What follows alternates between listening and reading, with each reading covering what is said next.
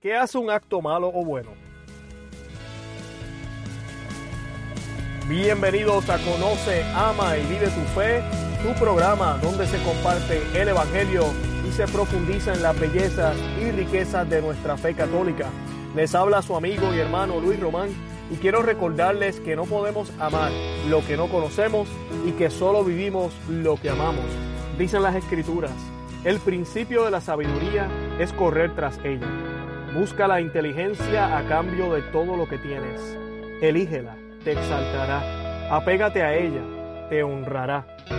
Pondrá en tu cabeza una magnífica diadema. Te regalará una corona de gloria. Bienvenidos al episodio número 17 de su programa Conoce, Ama y Vive tu Fe. Hoy tenemos el tema ¿Qué hace un acto malo o bueno? Como todos sabemos, nuestra vida está llena de acciones, acciones, ¿verdad?, que siguen después de una decisión que se hace y algunas son hechas bien, otras son hechas mal. Y hoy, a la luz de la suma teológica de Tomás de Aquino, hoy vamos a estar viendo la segunda, eh, la primera parte de la segunda parte, cuestión 18. Vamos a estar viendo el artículo 2, 3, 4 y 5. No se preocupen, no los voy a leer completo, pero vamos a estar viendo la combinación de todos estos para ver qué es lo que nos enseña las Sagradas Escrituras, qué es lo que nos enseña la Santa Iglesia Católica y cómo Tomás de Aquino nos presenta esta, esta teología de las acciones, ¿verdad? A la luz de Dios. ¿Qué hace un acto malo o bueno? Porque, ¿verdad? Como decimos por ahí, hay, hay, hay actos que son intrínsecamente malos y hay actos intrínsecamente buenos. Pero también tenemos acciones, ¿verdad? Que a veces pues no sabemos si realmente son buenas o no. Algunas personas dicen que el fin justifica los medios, otros dicen no, el fin no justifica los medios. Así que, ¿cómo sabemos qué actos realmente son malos y buenos? Ese es el tema de hoy. Y para comenzar, Tomás de Aquino nos dice que para ver si un acto es bueno o malo tiene cuatro niveles. Tenemos lo que se llama el objeto, que es la intención, eh, como por ejemplo amor, engaño, hipocresía. Tenemos también la especie de ese acto, ¿ok? que realmente la especie y el objeto van bien, bien junticos y es esa acción en términos eh, que se pueden ver, ¿Qué, en qué consiste la acción como tal. Eh, por ejemplo, un abrazo, darle comida a alguien, eso es ya la acción, esa es la especie. Por las circunstancias, como accidentes, ¿ok? Eh, ¿Y qué significa la circunstancia? Pues estoy dando un abrazo, hay más personas cerca, el abrazo lo estoy dando por alegría, lo estoy dando, esas circunstancias que hay alrededor, lo estoy dando cuando la otra persona se me acerca o yo me acerco, el abrazo, el abrazo fue obligado no fue obligado. Esas son las circunstancias alrededor de esa acción y por el fin, ¿ok? Y el fin básicamente es, ¿verdad? Va relacionado con la causa de esa bondad. Si ese abrazo, por ejemplo, es para mi beneficio o es para beneficio de la persona, ¿cuál es el fin de esa acción? Hay que mirar las cuatro. Si las cuatro son buenas, nos dice Tomás de Aquino, entonces el acto es bueno. Si una de ellas no está bien ordenada, ¿verdad? O hay una deficiencia en eso, entonces el acto no es realmente bueno, ¿ok? Y hoy vamos a dar unos ejemplos para que podamos ver. Eh, porque como dice el dicho, no todo lo que brilla es oro. Eh, voy a comenzar explicándole qué significa el objeto, ¿ok? Yo le di, yo para mí es como la intención, es lo que yo eh, trato de, explicarlo de esta forma para poderlo entender. Y Tomás de Aquino nos dice, este ya es el artículo 2 de la cuestión 18, como dije, primera parte de la segunda parte. Y dice, esto es lo que, eh, lo que se dice, se hicieron abominables como las cosas que amaron. Ahora bien, el hombre se hace abominable a Dios por la malicia de su operación Luego la malicia de la operación depende de los objetos malos que ama el hombre. Y la misma razón hay acerca de la bondad de la acción. Así que estamos hablando aquí de la intención. Por ejemplo, yo puedo eh, dar dinero a los pobres, pero lo hago porque el gobierno me da unos beneficios. O puedo darle dinero a los pobres porque hay personas que me miran y como esa gente me mira van a pensar que yo soy bueno. O puedo darle dinero a los pobres porque de verdad siento compasión por ellos y quiero hacerlo. por amor. Esas son tres diferentes intenciones, tres diferentes objetos y es la misma acción. Pero dependiendo de ese objeto, como pudieron ver las primeras dos, realmente no hacen que la acción sea buena. Así que no todo lo que brilla es oro. Y Tomás de Aquino continúa, el bien y el mal en una acción, de una acción, como de las demás cosas, se aprecia por la plenitud de su ser o por su defecto. Ahora bien, parece que lo primero que pertenece a la plenitud de ser es lo que da la especie a una cosa. Pero del mismo modo que una cosa natural tiene la especie por su forma, una acción la tiene por su objeto, o sea, por su intención, igual que un movimiento por su término. Por eso, del mismo modo que la misma bondad de una cosa natural se aprecia en su forma que le da la especie, así también la primera bondad de un acto moral se aprecia en su objeto conveniente. Por eso algunos lo llaman bien por género, o literalmente bueno, o eh, eh, claramente bueno. Por ejemplo, usar lo que es propio. Y del mismo modo que en las cosas naturales, el primer mal se da si la cosa producida no consigue la forma específica. Por ejemplo, si no se engendra un hombre, sino otra cosa en su lugar. Eso ya sería entonces un, un, desperfecto. Eh, así, el primer mal en las acciones morales es lo que procede de su objeto, como tomar cosas ajenas. Y si llamamos, y, y, si, y se llama mal por género, tomando género en lugar de especie, hablando del mismo modo con que llamamos género humano a toda la especie humana. Así que la, acción es la misma, tomar un objeto, eh, hacer algo, pero estamos haciéndolo correctamente, estoy tomando lo que es mío o estoy tomando lo que no es mío. Así que la intención, el, esa, ese objeto va a determinar, puede determinar si la acción es buena o mala, en cierto sentido, ¿ok? Porque lo otro entonces son las circunstancias. Y las circunstancias, nos explica Tomás de Aquino, está lo que dice el filósofo. Y déjenme aclararle, cuando Tomás de Aquino habla del filósofo se refiere a Aristóteles. Él utilizó los escritos de Aristóteles, pero él le hizo correcciones porque Aristóteles no estaba completamente correcto en todo lo que dijo. O él no era cristiano y no creía como creemos nosotros en Dios. Pero él utilizó porque la filosofía ética que ya existía en Grecia y mucha de esta a través de Aristóteles era excelentemente rica y va de la mano o es similar a lo que profesamos nosotros en términos de bondad. Claro, nosotros tenemos una realidad sobrenatural en Cristo y eso también Tomás de Aquino lo añade, así que él eleva esta filosofía humana a un punto más alto. Pero aquí, ¿verdad? Cada vez que él dice, dice el filósofo, tengan en cuenta que se refiere a Aristóteles. Esto es lo que dice el filósofo, que el virtuoso obra como se debe, cuando se debe y de acuerdo a las demás circunstancias. Luego, al contrario, el vicioso, el que no es virtuoso, según cada vicio, obra cuando no se debe, donde no se debe. Luego, las acciones humanas son buenas o malas según las circunstancias. Y él responde, en las cosas naturales, toda la plenitud de perfección que se debe a una cosa no procede de la forma sustancial que le da la especie, sino que se añade mucho con los accidentes que sobrevienen como en el hombre con el color, la figura. Si falta alguno de estos, para una compostura decente se origina un mal. Lo mismo ocurre también en la acción, pues la plenitud de su bondad no reside toda en su especie, sino que se añade algo en las cosas que sobrevienen como accidentes. Y así son las circunstancias de vida. Por consiguiente, si falta algo de lo que se requiere para las debidas circunstancias, la acción será mala. Las circunstancias, como dije, son lo que hay alrededor lo que, y, es lo que puede determinar si realmente la acción es buena o mala. Y un ejemplo, eh, en los matrimonios, por ejemplo, sabemos que las personas o las parejas, disculpen, pues tienen relaciones sexuales, ¿verdad? Tienen esos momentos de intimidad, de amor bonitos. Pero no siempre ambas partes quieren tener eso o están del, en el mood, como decimos nosotros, en, el, en la actitud para hacer eso.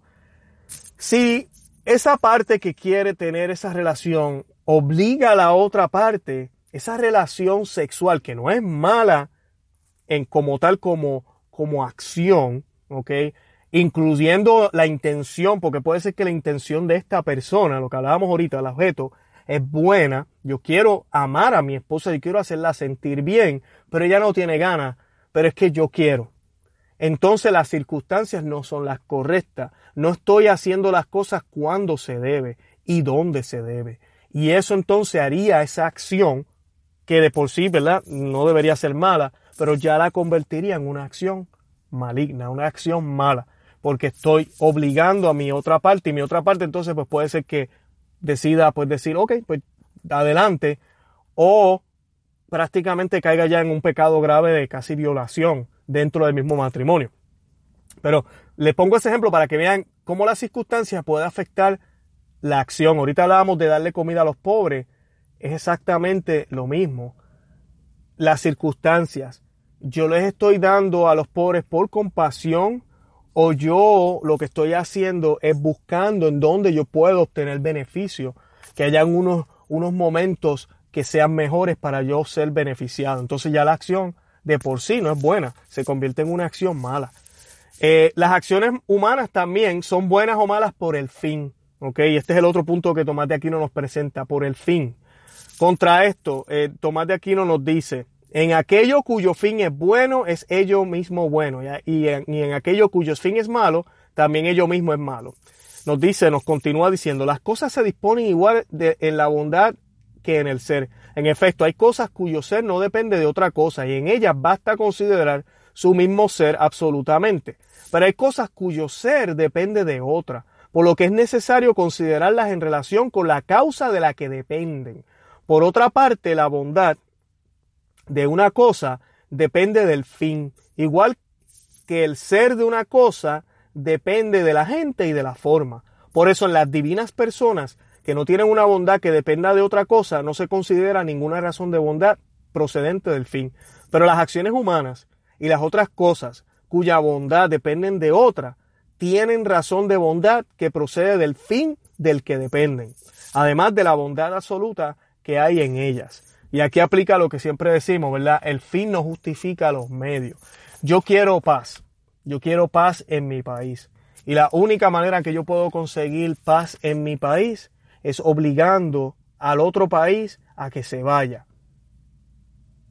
Entonces hay un problema. Yo voy a invadir el otro país, lo voy a saquear porque esa es la única manera que yo puedo, ¿verdad? Eh, obtener eso. El fin no justifica los medios. No debe ser así. Eh, me voy a ir más allá con las relaciones, eh, relaciones humanas. Muchos hombres que, que tienen el, el pecado grave y la tendencia grave de, en vez de buscar mujeres solteras, mujeres que no están con relación, les atrae la mujer casada. Y ellos lo que dicen es, yo necesito amor, yo no quiero estar solo. Y yo no voy a pedirle a ella que se divorcie, yo no quiero ni que el marido se entere, nadie tiene que saberlo. Esto es para mí nada más. Yo no le hago daño a nadie con eso. Muy mal. El fin no justifica los medios. No se puede así. No se puede así. Eh, a los Robin Hood, como, como decimos, Robin Hood robaba a los pobres cuando vemos ¿verdad? las películas de Robin Hood y las leyendas. Dice que él les robaba a los pobres. Y uno dice, ah, wow, pues él robaba para los pobres. Como él robaba para los pobres, le quitaba a los ricos y le daba a los pobres. Este tipo es bueno. No necesariamente. Qué bueno que le da a los pobres, pero ¿de dónde salen sus bienes? ¿De, ¿Él roba para hacer eso? El fin no justifica los medios es como las cosas que a veces vemos en la iglesia. Si nos enteramos que la iglesia está lavando dinero, ah, pero es que hacemos un bien grande. La iglesia católica administra muchas cosas. Pero si es cierto que se está lavando dinero en ciertas partes de la iglesia, no, eso hay que limpiarlo. No, el fin no justifica los medios. Ah, pero es que es para Dios. El fin no justifica los medios. Debemos hacer las cosas correctamente. Si el fin, aunque puede ser que sea bueno, como puede ser que sea malo, dependiendo de lo que haya al fin, va relacionado con la acción. Y hay acciones también que el fin es completamente erróneo, errado, es malo. Eh, como, como lo es el, el, matar a alguien. Por ejemplo, matarlo por mala intención, porque ahorita vamos a hablar de esto también. Pero por ejemplo, si yo veo que a mi esposa la están violando, llego a mi casa y hay un señor, un tipo violando a mi señora y yo lo empujo y el tipo me saca un puñal, un cuchillo y me quiere matar. ¿Qué yo tengo que hacer? Yo tengo que defenderme. Y si se da la ocasión de yo quitarle el cuchillo, ¿qué yo tengo que hacer? Desarmarlo y posiblemente si el tipo me quiere matar, yo tengo que defenderme y puede ser que llegue al punto de que tenga que matar al otro individuo. Así que ese fin que parece malo por, la, por el objeto, ¿verdad? La circunstancia, entonces se convierte en una acción buena, aunque en términos de lo que se ve, acaba de morir una persona, la acción fue violenta, pero realmente, realmente la acción fue una acción buena y fue lo moral y lo correcto de parte de mí como esposo el defender a mi, a mi esposa. Así que el fin es importante. Hay que mirar si es un fin que hace bien o un fin que hace mal. Pero el fin no justifica que la acción sea buena. Tampoco dice que es mala. Va ligada a las circunstancias, al objeto y a la especie de esa acción. Y la especie, que es lo que vamos a discutir ahora un poquito con más detalles, nos dice San, eh, Santo Tomás de Aquino, un hombre es engendrado, esto es un ejemplo, un hombre es engendrado de un adulterio y de una unión matrimonial. ¿Ok? Eh, ¿verdad? Nos dice, luego un acto bueno y otro malo no difieren en especie. Esto es una de las objeciones que, que Tomás de Aquino pone para explicarnos que la especie es sumamente importante. Eh, ¿Por qué? Porque aquí vemos un hombre que es engendrado de un adulterio y otro de una unión matrimonial. Entonces, este señor está diciendo que realmente lo que no debemos tomar en cuenta la especie, que si él fue engendrado de un adulterio y el otro fue engendrado de una unión matrimonial, un acto bueno y otro malo no difieren en especie, como quiera nació el hombre. Tomás de Aquino nos dice, el acto conyugal y el adulterio en cuanto se relacionan con la razón, difieren en especie y tienen efectos diferentes en especie, porque uno de ellos merece alabanza y premio, ¿verdad? Que sería la unión matrimonial, y el otro vituperio y pena. Pero en cuanto se relacionan con la potencia generativa, no difieren en especie y sí tienen un mismo efecto según la especie, que es engendrar. Así que el acto como tal, una unión matrimonial o un adulterio, realmente es, son diferentes, son actos, uno es malo y el otro es bueno, eso no hay duda. Pero nace un niño, ese niño, ese, ese resultado sigue siendo el mismo, pero eso no justifica la acción. No hace que esa especie, lo que nace de esa acción, realmente, a mí que haga la acción que sea buena. ¿Ok? y eso es el ejemplo que estaba dando ahorita al principio cuando empezamos a hablar en el podcast. Estaba hablando de un país que le hace la guerra a todo el mundo para estar seguro que no, que no ataquen a, a su país. ¿Es necesario? ¿Realmente había que hacer eso? O sea, yo no puedo hacer un acto malo para obtener algo bueno. ¿Ok? Porque entonces, eh, eh, aunque, aunque el resultado sea bueno, el acto, el acto fue malo. O sea que aunque tengamos una criatura y nació de ese adulterio, o, de una violación, eso no quita que el acto de la violación y el acto del adulterio son malos de por sí. Igual la unión matrimonial también me trae al niño. Pero yo no puedo mirar las acciones por los resultados. Eh, es triste porque esto es uno de los debates que tenemos con el aborto. Los, los que promueven el aborto dicen que el aborto es por la salud de los individuos. Que el aborto no, no, le puede proveer a la mujer salud. Una, porque ella decide qué es lo que quiere hacer. Y dos, porque a veces la mujer no está lista para poder eh, tener un embarazo. Como esa, ese, esa, eso que queremos hacer, eso que queremos tener es bueno, eh, pues el aborto no es malo. Aunque todos sabemos, cualquier persona sabe, ¿verdad?, que el aborto es malo. Matar a un niño en la barriga de su madre, por las razones que sea, aunque las razones sean grandísimas, las razones sean buenas, las razones se puedan justificar en un sentido, no es un acto bueno, jamás lo va a hacer. Es por esto que también los que promueven el aborto han decidido utilizar la ciencia para confundir a las masas y decir que esa criatura que está adentro no es ni siquiera una criatura, es un feto. Y un feto son un montón de moléculas juntas que, que no pasa nada para, para que no parezca un acto malo. ¿Me entiendes? Así que eh, volvemos a lo mismo. Es por eso que yo estoy tocando este tema en el día de hoy. Porque para, para circunstancias de esta manera debemos entender esto. Porque realmente sí hay acciones que parecen buenas y que son malas. Y hay acciones que a veces el final parecerá que es malo, pero, pero no, son buenas. Por ejemplo, aquí en, Estados Unidos ahorita tenemos al presidente que quiere hacer una pared. No voy a hablar de la manera en que él lo quiere hacer o tal vez su forma de decirlo. Ya eso sería tema para otro día y yo creo que el hombre pues sí tiene mucho que mejorar. Él no es un ejemplo de un santo, mucho menos sigue lo, lo que es el cristianismo. Pero el hecho de que él quiera proteger a sus ciudadanos con un muro, como lo tiene el Vaticano, como lo tienen otros países que tienen beljas, que tienen cercas, que tienen seguridad, no es malo. Lo que él quiere hacer no es malo. Tampoco le está diciendo yo voy a tirotear a todo mexicano que aparezca por ahí en esa, en esa frontera. Si ese fuera el caso, ahí tendremos un problema. Pero lo que, de la manera en que tal vez él lleva el mensaje, tal vez no es la correcta. Pero él está haciendo algo que parece que es malo, una pared, una muralla, pero es para dar un, un bien.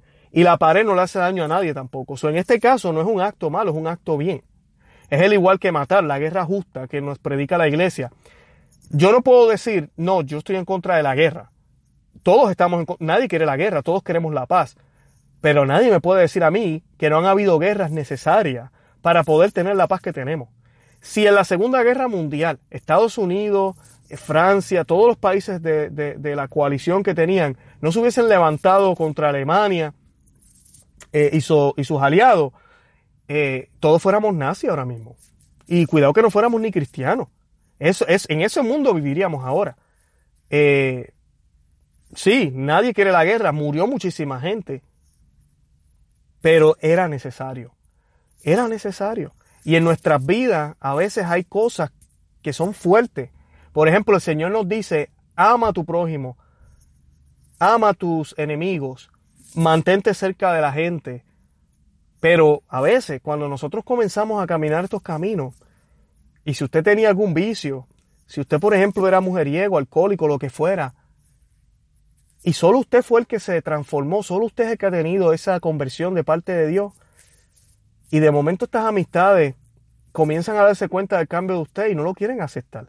Y le hacen invitaciones, quieren que usted sea el mismo de antes. Toca hacer una acción que parece que es mala. Y esa acción es dejar de hablarle a estas personas, ignorarlos, dejar de pasarme con ellos, no llamarlos más. Porque si yo no hago eso, me van a hacer pecar. Y eso está en las escrituras también. Las escrituras dicen de, de, de, de mil amigos tengo uno.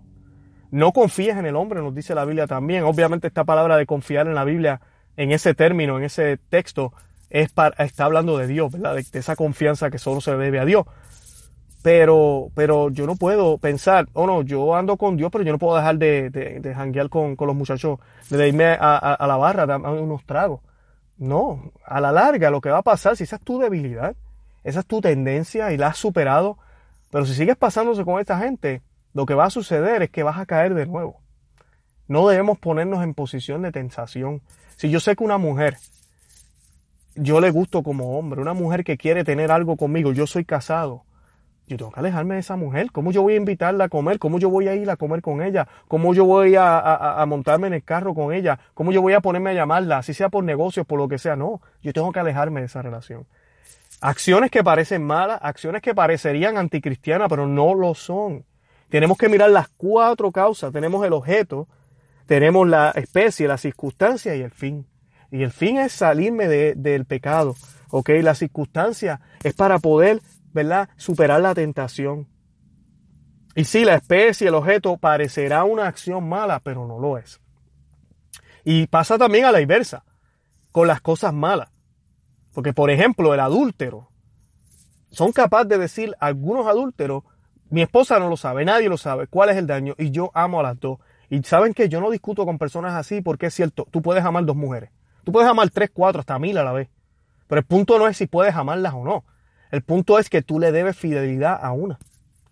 El punto es que tú deberías estar con una sola. El punto es que para poder amar a una persona completamente, tú debes renunciar a amar a otras a ese nivel.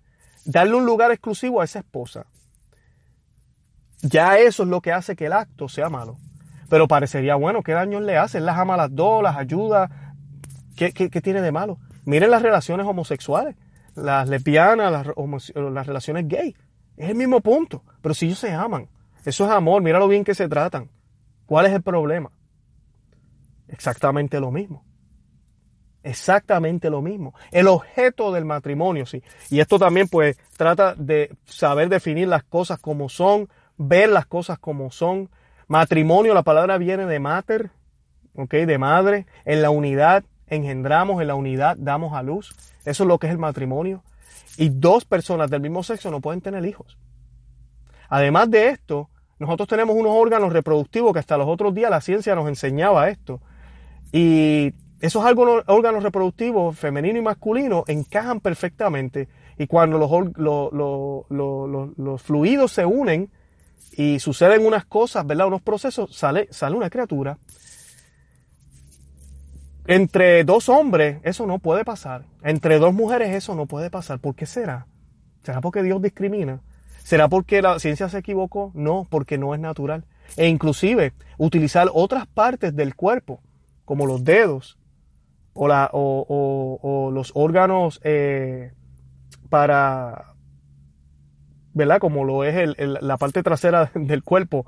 Eh, para eso es una abominación. Es una abominación. Utilizar juguetes para entonces poder darle placer al otro. Entonces ya la relación sexual no es de procrear, se trata de dar placer. Entonces estamos tibergizando las cosas.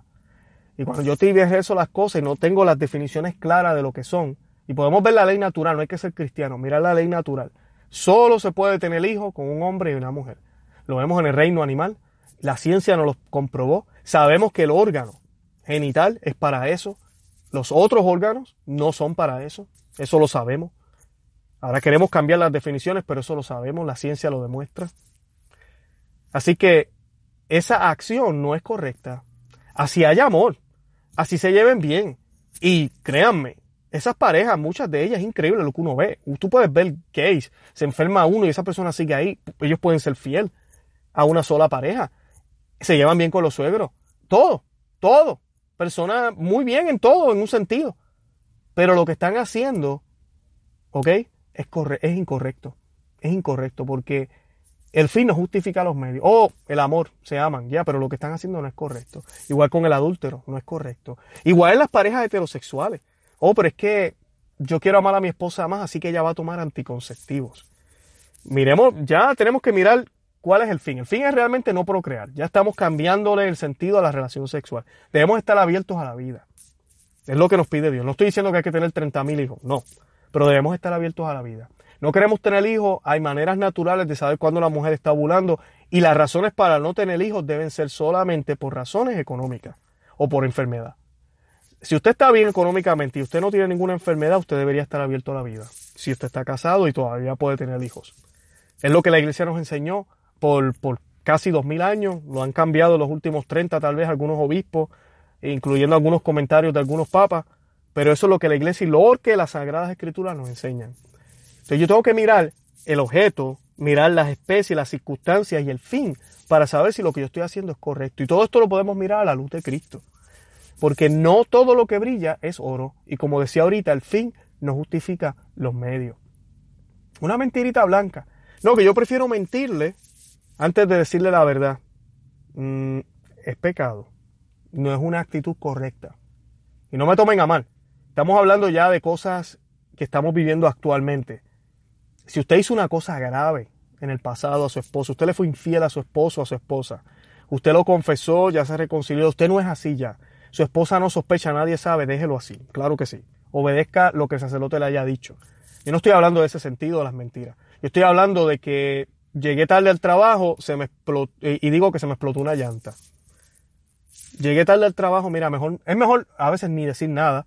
Y ya, ellos saben que tú llegaste tarde. Tú sabes que llegaste tarde. Déjalo así. No, no nos pongamos a inventar cuentos. Porque volvemos a lo mismo, el fin no justifica los medios. Oh, pero es que yo quiero ser responsable en el trabajo, digo esa mentira, no, no me meto en problemas y esto lo hago por mi familia. No, no podemos. El cristiano está llamado a hacer los actos buenos completamente. Buenos completamente. Además de esto, yo quería tocar un punto muy importante sobre las acciones buenas. Tomás de Aquino nos habla sobre la intención, ¿ok? Y esa parte es muy importante porque nos habla de la intención y nos habla del fin. No sé si se recuerda al hombre rico. El hombre rico va donde Jesucristo y le dice, yo cumplo con todo lo que dice la ley. Eh, ¿Qué más tengo que hacer? Y dice la escritura que Jesús lo miró con amor. Jesús sabía que él cumplía con las leyes. Inclusive Jesús le dice, vas por buen camino. O sea que no era mentira lo que el joven rico dijo. Jesucristo con sus palabras confirma que él estaba siendo honesto cuando llegó ahí. Así que no fue un acto de hipocresía, no fue una mentira, no fue vanagloria. Aparentemente el hombre rico iba por muy buen camino. Una persona que hacía lo justo, que le daba a los que le tenía que dar, tenía grandes bienes, pero era una persona buena que seguía todos los mandamientos, todos. Pero hay algo que Jesucristo hizo cuando llegó aquí. Jesucristo entregó su vida por ti y por mí. Jesucristo nos dio una intención como lo hizo Él. Jesucristo nos dio una misión y nos dio un fin como lo hizo Él. Y Él nos dio el ejemplo primero. Ese fin es la santidad. Y para yo poder alcanzar la santidad, yo tengo que cargar mi cruz y renunciar a todo dejar de ser yo, negarme a mí mismo. Y eso fue lo que le dijo al joven rico Jesucristo. Jesucristo le dijo al joven rico, déjalo todo y sígueme. Y dice las escrituras que el hombre se puso triste porque era rico. Todos somos ricos. Ricos en hábitos, ricos en manera de vivir, ricos a veces en costumbres que tenemos, ricos en caprichos, ricos en comodidades. Todo eso lo tenemos que dejar. Y cuando nosotros vivimos una vida de bien, lo tenemos que hacer todo por Él. Si no lo hacemos por Él, no tiene, no tiene sentido, no tiene mérito. Todo lo que debemos hacer es para mostrar la gloria de Dios. Jesucristo nos dijo, ustedes son la sal y luz del mundo. Pero él también dijo, yo soy camino, yo soy la luz. Juan en el Evangelio, en el capítulo 1, recalca eso, que la luz, ¿verdad? Brillaba, vino a brillar en la oscuridad y la oscuridad la detestaba. O sea, la luz es Jesucristo, no somos nosotros. Pero ¿cómo yo puedo ser sal y luz como Jesucristo dice, insertado en él? Siendo uno de los, de los, de las ramas, de los sarmientos, estando insertado en él. Y es mi deber. Es una orden que nuestro Señor nos da. Vayan y hagan discípulos a otros. Por los frutos los reconoceréis. Porque no tan solo por hacer el bien, sino por hacerlo por Cristo. Porque realmente usted no tiene que ser cristiano para ser bueno. Usted puede estar en cualquier otra religión y ser bueno. Entonces, ¿qué hace que yo pueda llegar al cielo? Los méritos de la muerte, pasión y la resurrección de Jesucristo. Es lo que realmente hace que nosotros podamos regresar a esa posición que estaba la humanidad al principio en el Edén, donde estaban llenos de gracia, donde habían sido creados inmaculados y santos, donde no había malicia, donde todas las acciones eran completamente perfectas, buenas. Hasta que el ser humano decidió salirse de ahí. Entonces le cayó la maldición encima. No porque Dios lo quisiera, sino porque esas son las consecuencias de esas acciones. Y es lo que nos ha pasado. Cristo vino, hizo la acción más grande que ha pasado en la historia de la humanidad, que es una acción que se mantiene, tanto así que ya no es necesario hacer sacrificio. Y esa acción que hace eco a través del tiempo por milenias, que va hacia atrás y hacia adelante, es la que nos puede salvar, es la que abre las puertas del cielo. Entonces yo tengo que hacer las cosas por el Señor. El fin de mis acciones debe ser la santidad. La intención debe ser por amor a Dios. Yo amo a mi esposa, pero yo la amo porque a través de ella yo amo a Dios. Después de eso, yo la amo a ella como persona. Yo la amo porque tal vez hubo algo que me gustó de ella. Yo la amo porque es preciosa. Yo la amo porque me hace feliz. Yo la amo porque vivimos, porque tenemos hijos juntos. Por todas esas razones. Pero sobre todo la primera es porque a través de ella yo puedo amar a Dios. Porque los dos somos uno y glorificamos a Dios. De eso es que se trata. Si yo no lo hago así, yo puedo tener el matrimonio más puro, perfecto que existe. Pero si yo no lo hago por Cristo, de nada vale. Y esto ustedes dirán, pero Luis, ¿cómo va a ser? Pues sí. Jesucristo nunca dijo, sean buenos y se ganarán el cielo. No, nunca lo dijo. Porque si así fuera, entonces nosotros nos ganaríamos el reino de los cielos por nuestras acciones. Pues no, nosotros no podemos ganarnos el reino de los cielos por nuestras propias fuerzas. Nosotros ganamos el reino de los cielos por la gracia. Una gracia santificante. Cuando hacemos las cosas a través de esa gracia y la gloria de Dios es la que es revelada al mundo. La gloria de Dios es la que es glorificada, ¿verdad? Es la que es alabada por otros. La gloria de Dios es la que se manifiesta. Así fue la vida de Jesucristo. Jesucristo no se ganó la resurrección por sus propios méritos.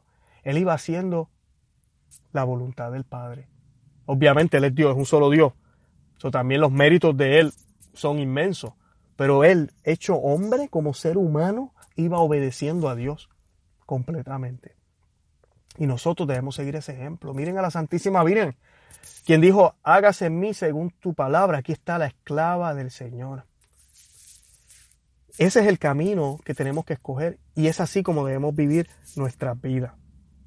Yo les voy a dar un ejemplo con un abrazo para que vean, volvamos otra vez, qué significa lo que Tomás de Aquino nos enseñó en el día de hoy. Un abrazo.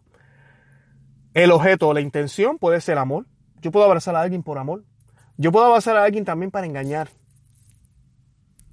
Por hipocresía, por negocio. No vemos esto con los políticos. Lo vemos muchísimo con los políticos. Tú los ves abrazándose a cada rato y dices, mira, parece que se llevan bien. No, es todo negocio. A ver si haces lo que, lo que yo necesito. La especie del abrazo es esa acción de abrazar, ¿verdad? Que debe ser pues un abrazo cariñoso, ¿verdad? Un abrazo bien. Eh, no algo, ¿verdad? A golpes ni nada de eso. Por las circunstancias, ¿verdad? Que son los accidentes. Eh, y las circunstancias puede ser que yo lo haga delante de otros, pero no en privado para reconocimiento mío para que otros me vean, para pretender que hay una alianza entre esta persona y yo y todo el mundo me vio. Y mira, Luis se abrazó con fulano, parece que sí, ahí hay, ahí hay algo. O para que yo sea más elevado, ¿verdad? Esas son las circunstancias si lo hago delante de otras personas. O espero a que no haya nadie y le doy un abrazo a esa persona. Espero a que sea el momento menos esperado y lo hago para sorprender también a esa persona. Así que las circunstancias son, pueden cambiar. Eso es en el caso del abrazo. También el fin. ¿Cuál es la causa de esa bondad? ¿Para mi beneficio o para apreciar a la otra persona porque la amo, la quiero, porque la quiero sentir bien, porque la quiero saludar y le doy un abrazo? Así que ahí lo pueden ver. Las cuatro cosas deben ser buenas. Si una de ellas, por ejemplo, yo puedo tener la intención de amar, yo puedo tener las circunstancias, lo estoy haciendo en privado, yo tengo el fin porque, ¿verdad? Quiero darle una apreciación a esa persona, pero el abrazo lo hago con golpes también. Y porque tengo un problema mental tal vez, I don't know. Entonces no, no es bueno. O si el fin es para mi beneficio y todo lo demás lo hago perfectamente bien, hay un problema. Te pregunto, hermana y hermano que me escucha, ¿cómo son tus acciones a diario? ¿Lo haces por Dios o lo haces por ti? ¿Lo haces para Él o lo haces para ti? ¿Son completamente buenas o siempre hay un interés? Siempre hay algo que buscas. Tristemente yo sé que estas preguntas hay signos, me incluyo. Imposible que, me, que, esté, me esté escuchando y esté pensando que no, no, yo hago todo bien. Tiene un problema. Somos pecadores y siempre hay algo. Siempre. Por ejemplo, yo beso a mi esposa todos los días, todos los días antes de irme al trabajo. Todos los días la beso porque la amo y la quiero. Pero mira, eso se puede volver una costumbre. Y una acción bonita y preciosa como esa se puede volver una costumbre, entonces ya pierde su esencia. Ya no es con esa intención. Por eso es que hay que pedir la gracia santificante que solamente viene de Dios. Que ojalá las acciones que hagamos, comenzando hoy, sean completamente guiadas por el Señor. Si son completamente guiadas por el Señor, el objeto, la especie, las circunstancias, en fin, van a ser completamente buenos y perfectos que el Señor nos conceda esa gracia. Yo quisiera hacer una oración muy breve por todos los que nos escuchan en el día de hoy. Señor, te pido por todos los que nos están escuchando, por todas las familias, para que los bendigas y los protejas. Gracias por la tecnología que nos das y la oportunidad que nos das para podernos escuchar y ver. También te quiero pedir por todas las personas que nos envían preguntas, comentarios, bendícenos. Te quiero pedir también por nuestro ministerio, Conoce, Ama y Vive tu Fe, para que lo bendigas y lo protejas. Y a ti, Santa María, en la vocación de Fátima, en las apariciones de Fátima, te pedimos que ruegues y ores por nosotros, que te mantengas con nosotros y nos mantengas unidos. Gracias por tu intercesión, Madrecita. Yo los invito a que vayan y visiten nuestra página web conoceamevivetufe.com. Eh, aquí en las notas van a ver que estamos regalando un libro. Inscríbanse, a mí, suscríbanse. Eh, eso los va a llevar un link. Se suscriben, meten su información y les vamos a regalar el libro Maná de Aliento para el Cristiano. Es un libro buscando ese, ese, e, ese, esas herramientas que a veces ¿verdad? estamos desanimados, no nos sentimos contentos o creemos que no podemos más, que la iglesia nos ha defraudado, que Cristo nos ha defraudado, que no era lo que hacíamos. Yo toco algunos puntos ahí claves de que tal vez hay cosas que hacemos que no deberíamos hacer y qué cosas deberíamos comenzar a hacer para que el Señor siga dándonos ese ánimo que solo proviene de Él. Nunca olvidemos que la carrera, esta carrera del cristiano, que es hasta que no, hasta la muerte, no es una carrera de velocidad, sino es una carrera de resistencia. También los invito a que eh, eh, aprieten ese botón de suscribir eh, también en el podcast. No sé dónde me están escuchando, la aplicación que nos estén escuchando, si nos están escuchando por iTunes o por cualquier otra aplicación, eh, dele suscribir. Eh, y van a saber inmediatamente, van a llegar notificaciones cada vez que coloquemos un, audio. Usted no va a recibir promoción ni mercadeo ni nada de eso, pero el que usted se suscriba nos ayuda a que la gente cuando están buscando algún audio católico nos puedan encontrar más rápido. Porque mientras más personas suscritas están a nuestro audio, más eh, el, formato o, el sistema hace que estas, estos podcasts se posicionen en, una, en posiciones altas en el momento de la búsqueda. También les pido que visiten nuestra página de Facebook, uh, Instagram y Twitter. Denos like, síganos, ahí posteamos el Evangelio todos los días. Eh, también están los links hacia la página de nosotros. Todos los días se coloca un artículo sobre teología, apologética, sacramentos, la iglesia, el papado, los, eh, de todo, temas de todo. Del matrimonio hemos estado discutiendo en estos días. Eh, así que entren para que sigan aprendiendo. Estamos abiertos a sus sugerencias y comentarios. Eh, de verdad que es un honor para mí servirles. Lo hago de todo corazón y lo hago de gratis. No estoy cobrando por este servicio, ni me interesa cobrar por este servicio. Nosotros lo hacemos de todo corazón. Oren por nosotros, pues estamos ya planificando hacer videos. Así que pronto los iré anunciando para que nos busquen en YouTube y así puedan ver la carota mía eh, y así pues podernos conocer mucho mejor. De verdad que les deseo una feliz semana, un feliz mes, un feliz año y que el Señor de verdad y la Santísima Virgen los proteja siempre. Santa María, ora pro nobis.